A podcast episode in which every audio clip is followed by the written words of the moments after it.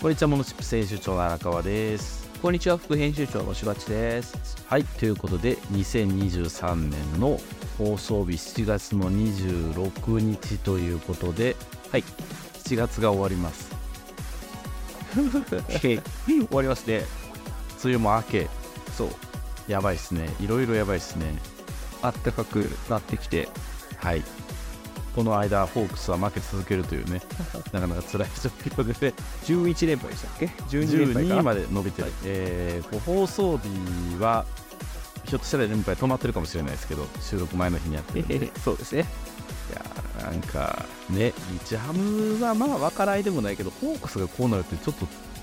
事件ですねなかなかねねえ、戦力的には強かったような気がするのに、どうなんだ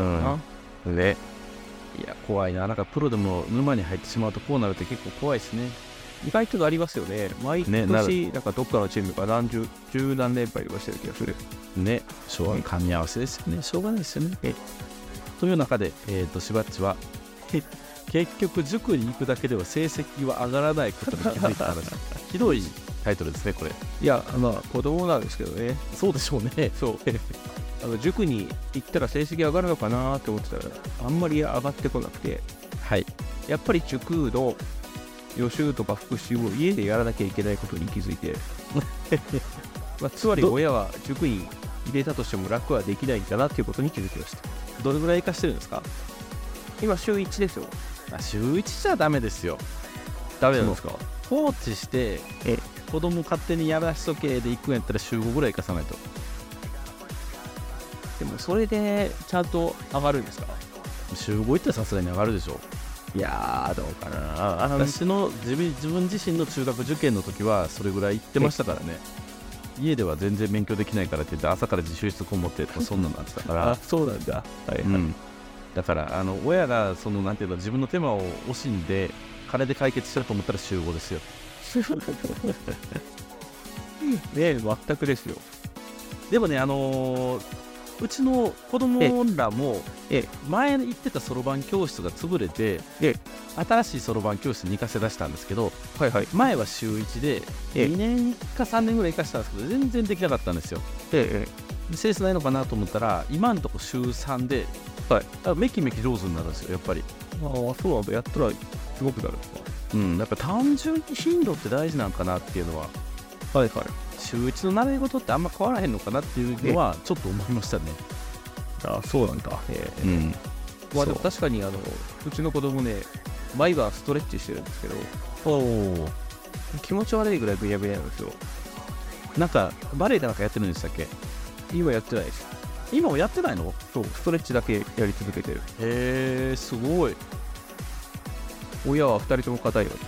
体が柔らかいのはいいことですからねなんえ何するにしてもねスポーツするにしてもいいことやから、へえストレッチ趣味なんやみたいですねよくわかんない けど何やってんだろうなと思いながらいやあのそれはいい趣味だと思うよっていうふうに言ってたっていうふうに伝えてあげてください。はいはいはい、で荒川さんは日差しがやばすぎて浮気を買った話はい、 何の話ですかこれは日差しやばくないですか最近日差し強いですねあの梅雨明けで特にもうやばいと思ってであのこううちの妻に勧められてへえと思ったんですけどあのユニクロが、はい UV カットパーカーっていうのを出してるんですよ。はいで今ちょっと手も車に積んじゃってるからもう手元にないんですけど、はい私が何を防ぎたかったかってもう運転中暑くて暑くて死にそうなんですよ。とか運転中確かに暑そうだなであのー運転席のサイドウィンドウとかフロントウィンドウってそのスモークかけたりとかえ透明の UV カットしかしちゃだめやから基本めっちゃ暑いんですよええ焼けるっていうのがあるんですけどあのーだからその UV カットパーカー買って後ろ前逆にして車に乗ったらそれをもそもそもそも着てってやるとだいぶ楽あそうなんだあの腕とか焼けないっていうのがあるからうんうんそうだいぶ楽やなって思いましたね確かになこうやって1時間外出したらすごい焼けて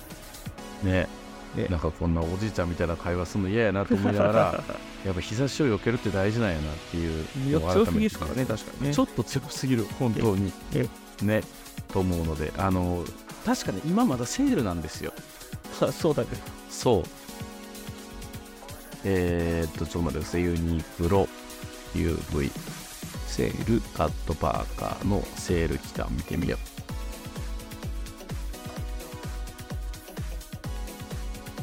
セール期間見てみようって言ってこれかえいあでもなくなりしたいかなくなりしたいですねあのリスナーさんでもしちょっとこれ聞いてあいいなって思ったらダッシュでユニクロ行ってもらうといいかなと思いますのでへへへへ 結構色とかねないやつもあったりするのでまた見ていただければと思いますはいはいじゃあえー、っと番組説明の方よろしくお願いしますしばちはいこの番組はビジネスと小技を紹介するメディアこのチップスから生まれたポッドキャストです毎週あなたのビジネスはちょっとよくなるチップスを紹介していきます紹介したチップスはウェブマガジンモノチップスでも紹介していますのでそちらもご覧くださいはいでは今週もよろしくお願いしますはいよろしくお願いします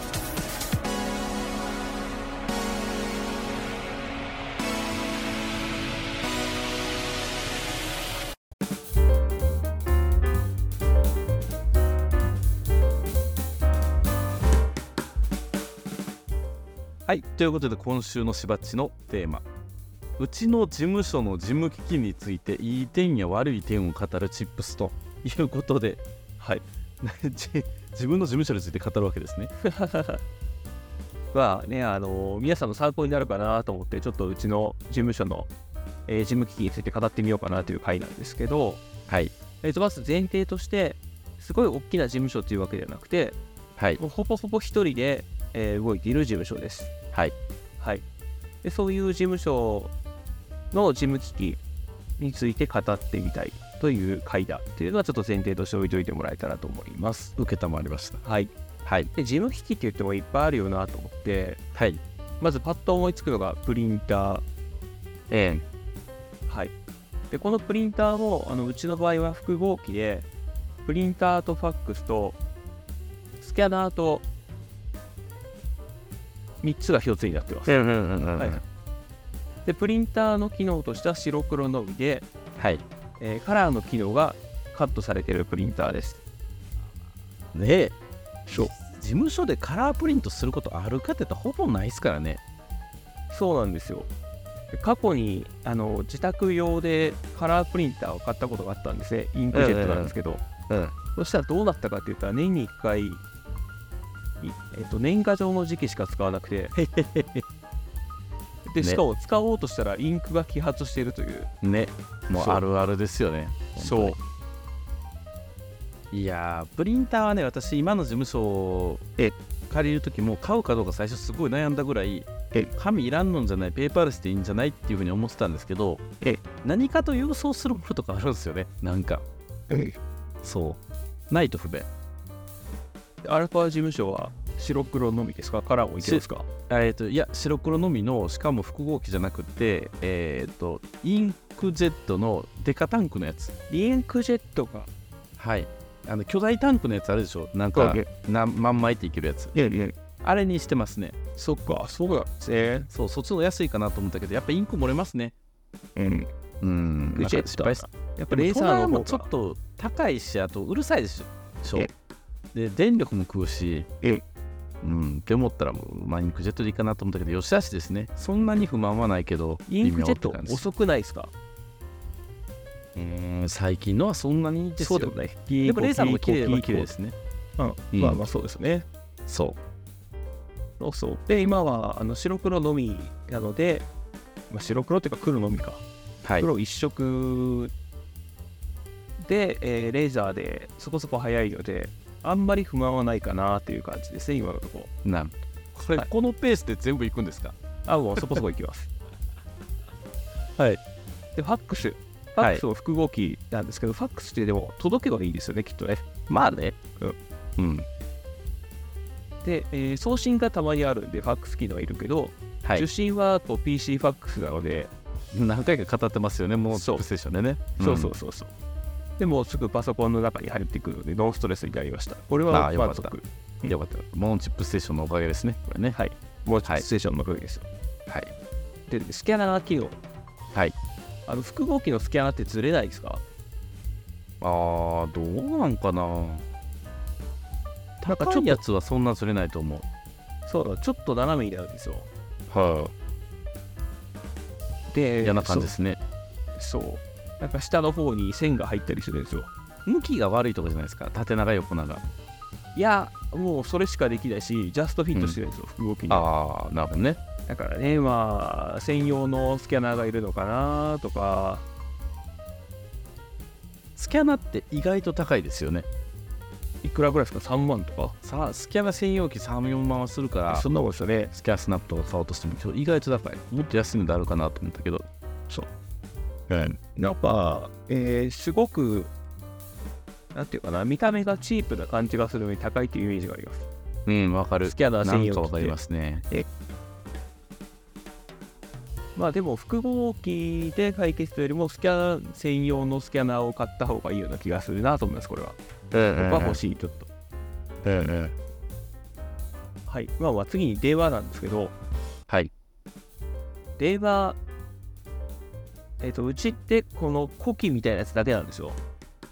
これだけのおおはいはいはいはいで電話こそいらんと思ってうんあの家にあるようなおやきみたいなやつが絶対いらんと思って買ったんですけど、ええええええコッキーみたいなやつだけ買ったんですけど、これは快適。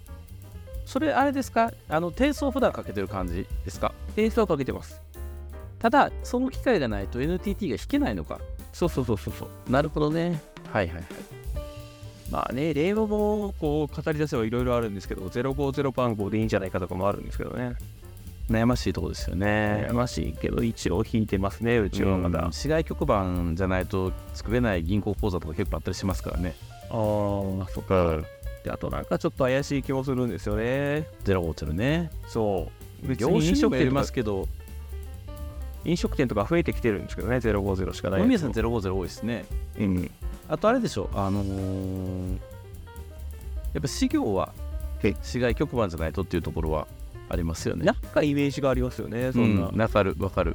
でかかってくるかって言ったら、もうほとんどかかってこずに携帯ばっかりなんですけど、なんとなくあるっていう感じです、これは。わかるで、PC なんですけど、はいこれ、あの、ん一番最初、独立したタイミングで買った PC が、はいもう何でもいいや、事務作業やしと思って買ったら、性能が低すぎて、遅い遅い文句言うような結果になってしまったんで、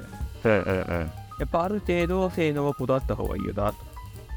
思いました。でおだ客かさらんこれ今のしばっちのスペックが書いてるわけですねそうそうそう、はいお客さん先に行ってお客さんにパソコン使ってもらうこともあるんですけどあんまり使ってない人ってやっぱりこだわってないので遅かったりするんですよねパソコンなるほどねうんうんうんで遅かったら、まあ、そうすると使いたくなくなるのでそこそこいいスペックのものを使った方がいいんじゃないかなと思ってもう普及品よりワンランク上ぐらいの方がいい気がしますあるあるの話ですよね。なんかゴルフの腕前が悪いのか、ゴルフクラブが悪いのか、どっちも悪いのかみたいなね。そうそうそうそう、うん、あれですね。はい。まあ、うちは CPU が AMD の Ryzen7 4000番台ね、4700。ライゼン7の4700う番、ん。 4700U かはい。あれメモリ 16GB なんで今のところ問題ないんですけどはい。メモリがね貼り付くことがたまにあるのでもうちょっと大きくても 32GB でもいいのかなっていう感じはしてますね次買うのが 32GB 買いますいまだに古い事務所に行くとえ、ハードディスクのパソコン使ってるの結構ありますね。ああハードディスクはいはいはいもう遅いのなんの。まあ起動は SSD がいいな保存はどうなんだろうなハまあ、ードディ2スク個ついてればいいんですけどね。え起動用の SSD と保存用のハードディスクが両方あるっていうのは普通なんですけどえ、いやー、ハードディスクで起動はちょっとさすがにね、悩みますね。でもう Windows もシャットダウンしなくても良くなったじゃないですかああ、スリープ運用ですか基本。 7ぐらいからスリープして、うんうんまあもうね。最近はほとんどしてないですね、うちも。うん。スリープで仕事終わってます。へいへいへい。で、はいスリープしてもこう、イインターネット環境切れるんで、えええでなんか変な踏み台にされる心配もないし、え。はいはいはい。っていう感じで使ってますね。次、モニター行きましょう、モニター。大きいは正規のモニター。画面3つ横に並ぶ。そうそうそうね。あの、ツインモニターとかしてる人もいますけど、えええ大。きいやつ、えっ、と、モニター2つだったら、そこの間がすごく気になるので、ええええ1つで横長っていうのが強い気がしますね。ワイドモニターねそうそうそうこいいでれすね買って正解だなうんうんうんシュワッチのやつはグリーンって曲がってるやつですか曲がってないやつです曲がってないやつフラッ M 作業にはね曲がってないやつの方が良かったりしますからねどうなんですかね曲がってるやつかっこいいですけどねかっこいいですけどねゲームとかやりやすいですけどねそうそううんで3画面頑張れば横に並ぶのがすごくやりやすいですねうんうんはいで次キーボードいきましょうキーボードはいノートパソコンのキーボードをそのまま使ってたんですけど最初ペンあれすぐ割れますよね耐耐久久性性がが割れるってどういうことキーボードのトップが割れる割れないっすよよその割ったことないわええー、そうー使い方足りないんじゃないですかいやいやそれあの指圧強すぎでしょバチコン言ってません、そうなのかなでもよう割れてましたよお客お客さんっていうかあの僕が昔ヘルプデスクやってた頃もそれはねヘルプデスクやから話聞いてるうちに腹立ってパーンとかエンターキー押してるから割ってるんですよ違う違うお客さんっていうかユーザーさんが割って持ってきてたでしょ だからそれもユーザーさんが切れて持ってきたのよ一回も割ったことないわそのアップルとかじゃなくてシンクパッドとかも使ってバイオとかも使ってきたけどそうなのかなでそのヒまーあトップはがいすぐ傷が来るんですよ、うん、いやでもそそれれははすすごごいいわかる。んでその割れたり傷が入ったりすると見た目がものすごく悪いのでそういうパソコンを外出先で使いたくないっていうのはありますよねありますね。うんいや、やっぱ外付けキーボード使いたいですよね、そういうとこはね。でそのちょっと遅いというか打ちにくいノートパソコンのキーボードはうんうん。で外付けで自分が好きなやつを買ってくるっていうねうんうんうんはいそれだとノンストレスでやれますちかっこいいかっこいい外付けキーボードですよなるほどね。はい。で、次は何ホッチキス。はい。ステープラー。そう正式名称ステープラー、はい。やっぱホッ水ホ平ッがチキスなんて事務処理ないわ。え、なんであるんですか書類整理。えっ、と、それ複数枚になってきたら、ホッチキスでパチって止めて渡しますよ、お客さんに。ああ、なるほどね。ホッチキスこそないな事務所に。そこそいろいろ種類があって、普通これ、この小さいやつじゃないですか。片手でやつできるやつ。と、あと、ちょっと厚めになってくると、ガシャってするやつもあって、ああ、そうか、でもしばっちの仕事はいるな、確かに。いりますね。で30枚とかになってくると、ちっちゃいやつじゃできないので、確かに大。きいやつでガシャってするやつですね。うん。で、ガシャってするやつも、1つしかないと、2箇所止めるんですよ、A4 って結構。うんうんとなってくると、ダブルヘッドのものが欲しくなってきて、うん。一気に1回ガシャってしたら2つ2箇所ポチってホチキスが止まるっていうねうんうんうんただそれになると2万とか3万とかするんでどうかなってちょっと悩んでるところですこれはなるほどね。はい。はいで次穴開けパンチ穴あけパンチね。はい。うんうん。穴開けパンチもいろんなやつがあるじゃないですかうんうんうん。片手で簡単にパチャって止める5枚ぐらいの紙を穴開けられるやつとかはいはいはい。 30枚とか開けるちょっと強め大きめのやつとかうちはごくまれにしか使わないからって言って、100均の穴あけパンチでしちゃってますね。あー、まああれ悪くはないですよねうん。真ん中がわからないんで一番上の紙を半分に折ってね真ん中そうそうパそうシそうッそうてやるっていうやってますね。でうちは結構使うので電動のやつがちょっと欲しいなと思ったりしてません知ってます電動のやつって電動穴開けパンチとかあるんですかはいガチャガチャってしてポンって入れたらウィーンって言って開けてくれるやつですようんうんそれだとあの絶対に穴開ける位置が一定なのでちょっと斜めとかにならないんですごくいいですねへえ。そして楽、うんでこれちょっと欲しいな穴開けパンチでそこまで投資するんやったら、でホッチキスいらなくないですか両方いるんですよはどうするかって言ったら穴開けパンチで、えっと、100枚ぐらいお客さんに納品することがあるんでい。うん。穴開けパンチで開けつつうん。ホチキスで止めるなくならないようにへえ。でフラットファイルに入れて納品ですへえ。それでもスキャンしようと思った時ホッチキスで止まってたらいいってなりませんそうなんですよそのためにちょっと強力なこいつをであそハれリホトチルキクスホチキスとトルですハリトルくんですえー、お客さんのこと考えたら穴あけパンチで提供するやつは逆にホッチキスない方がええんちゃうかなって思っちゃいますけどねでもなくなるんですよでそもうスしキちゃうャとンするやんスキャンうちでスキャンして穴開けパンチで穴開けてホチキスで止めてフラットファイルにファイルして納品ですねうちはそれは完璧ですねそうそそれれややっったらお客さんは文句の言いようもないですねぱり一応ねどっちがいいか聞いたりしたんですけどやっぱり止まってる方がいいなるほみどたいねですねなるほどなるほはいかりまでした最後にテプラどはいこれも意外と使うんですようちはいテプラであの単体でを最初使ってたんですけどうんうんうん PC とつながずにうんテプラだけで文字打って印刷してってするやつだったんですけどうんうん OS がちょっと頭が良くなく てはい株式会社って打とうとしたらうんあの車の会社になっちゃうんですよあーテプラの文字変換がちょっといまいちっていうことかそうですそうでありえるなわかるでうんパソコンだったらあの株式会社って言ったら覚え込んでくれて次から株式会社って打てば出てくるんですけどなるほどだから単品じゃなくて PC 連動するやつが欲しいってことですねそうでなあるほとどねわかるこうフォーマット作ったらそこの文字だけ変えれば印刷できるじゃないですかうんうんうんうんでそのテプラの長さを決めたいんですようんうん文字を小さくしたいんですよ僕の場合うんそしたらあの単体側でやっちゃうと文字の大きさが決まってるのではいはいは長いさが長くなるっていう、なるほどねはいそういうちょっと嫌なところがあるんでこれは至急 PC とつなぐものが欲しいですねうん買い替えてくださいこれは買い替えようというはいはいというえうちの事務機器の紹介をしてきたわけなんです けど人の事務機器の話聞いてると楽しいですね確かにこれねあ楽しいですかあよかったよかっなんか武器を調べてるみたいな感じですよねたでちなみに今の状態なのではい僕はこいつらをもうちょっといいやつに変えていこうと思ってるので、なるほどはい、次にうちの事務所に誰か来た時にはもっといい事務機器が揃ってるはずおなんかこれ変わってるなみたいな感じでねそうそうそう言えるんじゃないかってことですねはい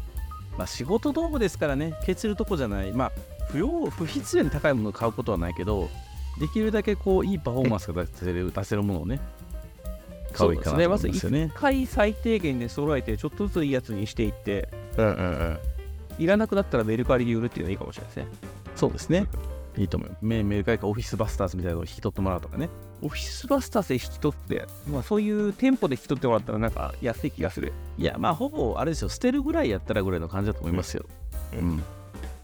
はいあとシュレッダーも欲しいな色があーシュレッダーねシュレッダーはいいやつ買わんとすぐ詰まりますからね確かにね家電量販店は売ってないですからねうんうんうん家電量販店で一番いいやつよりもいいやつを買ったけど全然ダメですうちは、うんうんうんわかるわすぐ詰まるあれうんはいシュレッダーがいいのかもうあのどっかと契約して誘拐してもらうのがいいのかねああ、紙のね、それですね。はい。は、はいいまあということで、今週のしまっちのテーマ、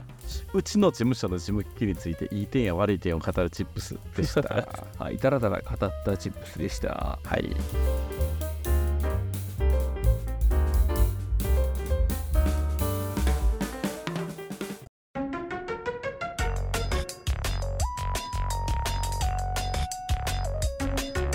はい、ということで、今週の荒川のテーマ、展示会に求められるものが変わってきたと感じたチップスということで、はいはいはいはいあのーまあ、先週ね、ちょっとあの収録放送になってさ理由が、はいえーっとまあ、展示会にうんあの出展というか、えーまあ、運営側で関わるっていうことがあったので、ちょっとうんスケジュール的にっていうことで、あの前回、日本でさせてもらったんですけれども、はいえー7月2回、あのー出展結果的に出展してるという形になってるんですよ。はいはいはい。で一つは、まあ、業界の問屋さんの展示会うん。で一つが自分たちが主催してるあのメーカーの合同展示会みたいな感じでうん、はい、やったんですけれども、まああの参加した感じとか、まあ、自分たちが、ね、あの運営してるからってそのひいき目も当然あるかと思うんですけれども実際にそのもう展示会っていうものに求められる役割ってかなりコロナを経てはい変わったなっていうのをすごく思うようになったんですよ。はいはいはい。で業界によってはそれこそねあのアップルの WWDC とかあんなのも展示会っていうかもしれないんですけれども、ええあのしばらくリアルやってなかったじゃないですか。、はいでまあ今はねリアル復活してみたいな感じでやってってなってますけどあの昔その文房具の業界におけると、はいあの展示会っていうのの受注会だったんですよ。受注会。アパレルとかもそうかもしれないですよね。もうええお客さんが伝票持って歩いて、はいそはのいは場でい。これちょうだいって言ったらビャーって書いえて、え後で振るみたいなえ。なんかこうよ良さげな商品を見つけえてえあの、まあ、それについて調べて持って帰ってみたいな感じの状況じゃなくってええその場で注文をパッパパッパしていくみたいなはいはいはいはい。いまだにそれが主流問屋さんで展示会やると大体それが主流なんですけれども、ねあのーかなりそこで決済っていうことがなくなってきたんですじゃあ、後で決済ですかうん持って帰って検討しますっていうパターンがほとんど、はいはいはいはい。でもっと言うと展示会じゃないと出会わない商品っていうのもかなり減ったんですよあ、そうなんだ。だって SNS でみんな発信するでしょ物売るっていう時え気になったら見てるじゃないですかで久しぶりにあのリアルでまあ来てみてあ物見ていいねってな仕入れるわっていうふうになるっていうパターンも当然あるんですけどえ結局そこに介在するのって単にその口座があるとか物があるから発注するとかっていうよりもあのお互いの信頼関係なんですよね結局だからあの結構今年のあのその自分たちの主催の展示会やるときにテーマで言ったのがもうあの売上動向って当然大事だしビジネスとしてうんぬんって大事だけどまず人間関係を作りましょうえ仲良くなりましょうえだからもう仲良くテーマは仲良くやからってもうみんな仲良くしてって言って、はい出店者同士も仲良くしてもらったりとかもう横えで喋ったりとかえあの人とこの人なんかつないで仲良くさせたりとかっていうことにもう集中してやったんですよはいはいはい。今回は、はい多分なんかそれが商売長く続けていくコツなんじゃないかなって最近すごい思っててで結局の売り上げ注文がメインになってくるとやっぱなかったらへこむけど、まあ、コミュニケーション取れたら例えばこの今手元にあるこのトラックボールが欲しいとかじゃなくって、はい、これができるんやったらこんなんもできますかみたいな OEM の相談とかも結構多かったりするんですよ。おー、はいはいはいはうん、だからもうあるものを売るっていう考え方もやめませんかっていう話は全てのメーカーで多分言っていかないといけないことやなと思ってて昔コロナの前もうちょっと前56年ぐらい前はやっぱり決まったものを決まった流通でドカンと流すっていうのがスマートやったんですよええ手間もかかんないしえでももう多様性の時代やしそんなこと言ってられなくなってるからえあの柔軟に OEM とかも含めてあのカスタムみたいなことをしていってあげないとやっぱ売れない。はいってやった時に一番大事なのは多少値段が高かろう安かろうあったとしても信頼できる人と商売した方がいいじゃないですか。あーねええー、結局、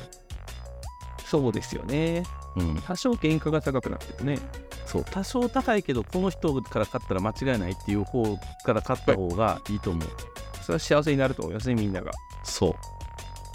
ただこういうことを言ってると結構厳しくなるのが中抜きしてた業者ですよね。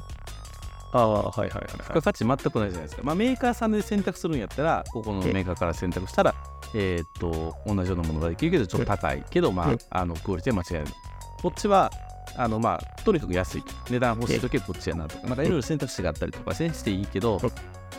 ん中抜きはどこからとっても一緒というかねうんってなってでこんだけね配送網も優れてきてしまうとうんえーっとその輸送とかっていうところで付加価値が出しにくいええってなってきたらもう本当にちゃんと顧客を持ってる人えええーエンドユーザーを持ってる人製造のものを持ってる人たち同士でつながって何かを作るっていうことをするしかない時代になってきたんやろうなっていうのはすごく思ったっていう感じですね。そうか、そうですね。問屋さんを抜かして、生産者と直接販売者がやり取りするみたいなイメージですかそうですそうです、うん、っていう流れがどんどん加速するなっていうのは思いましたね。まあそうですよね。連絡つきやすくなったしな。生産者と。そうそこの革命もあるしだからそう考えた時にもう目の前のものを売るっていうことに追いかけるんじゃなくってこれがあるからこれもできますよっていう提案ができるような商売っていうのをやらないとえうん、良くないんだなっていうのを改めて感じた今月の展示会ウィークだったっていう話ですね。はい。はい、うんまあだから物販なかなか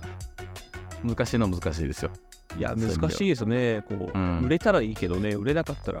そう在庫も抱えるしね在庫ばっかり本当にどうしてもね、あの在庫のない商売やっぱ楽ちんなんでえうん、いいなと思うしまあでも在庫のある商売の方が跳ねますけどねやっぱりそうなんですね。在うん在庫がない商売は自分が動かないとね、うん、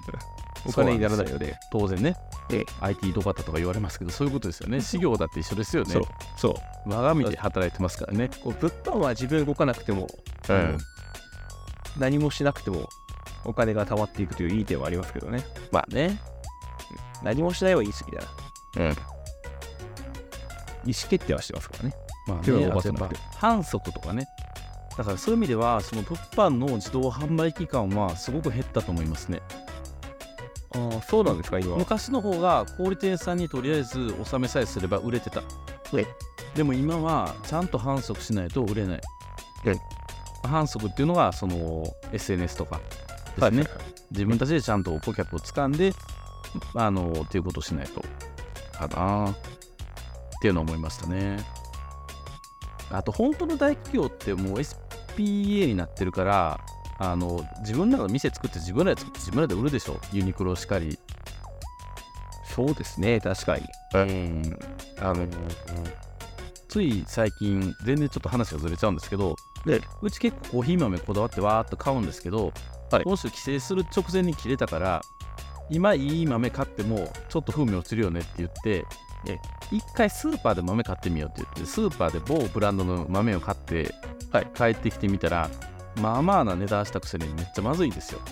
あ、そうなんだ。ショックと思ってええで同じ値段出すんやったらカロリーで買った方が絶対美味しいよねって言ってえだからやっぱカロリーみたいなモデルが強いなって思ったんです改めてはいはいはい自自主企画とか、まあ、一部ねセレクトもしてるけれどもええ豆とかね自分らの企画でバーンと大量に仕入れてもうこれでって売るからそこそこの値段でちゃんと美味しいものを作ってくるから今度から困ったらカルディ行こうっていう話になったっていう 話ですねそっかカルディか。カルディいいですね。カルディはいい行ってみよう、今度。うんあのそこそこいいあの失敗はないっていう感最じです、近ね、アイスコーヒーにハマってるんですよ、うちは。ああいいっすねアイスコーヒーはい、うんで、スーパー行けば100円とかで売ってるけど、ちょっといい300円とかの、なんか有名喫茶店が出してるアイスコーヒーとか買ったはりいしてるんはですいけはど、いはいどれが美味しいかよくわかんないんで、カルディ行ったらもっといいのがあるかもしれない。芝っちの事務所からやったら成城石井がいいですよおー、あそこか。うん成城石井のアイスコーヒー美味しいちょっと高いけどただ、あれはな、電車乗るときしか入れないじゃないですいや、あれね、スーパーで買い物したいって言って入れてくれるんですよ。か。あ、 そうなんだ。そう。 すごいでしょ。そういう仕組みなんだね。面そ白う、い。あライフハックなんで、ちょっとぜひ買い物行ってみてはいかがかと思います。はい、はわ、いかり ました。 ということで、何の話やですけど、まあ、要は展示会っていう偶然の出会いの場を使って、うまく人間関係作ればいいですよねっていう話なんで、はい。っていうことでございます。はい。ということで、今週の荒川のテーマ、展示会に求められるものが変わってきたと感じたチップスでした。はい。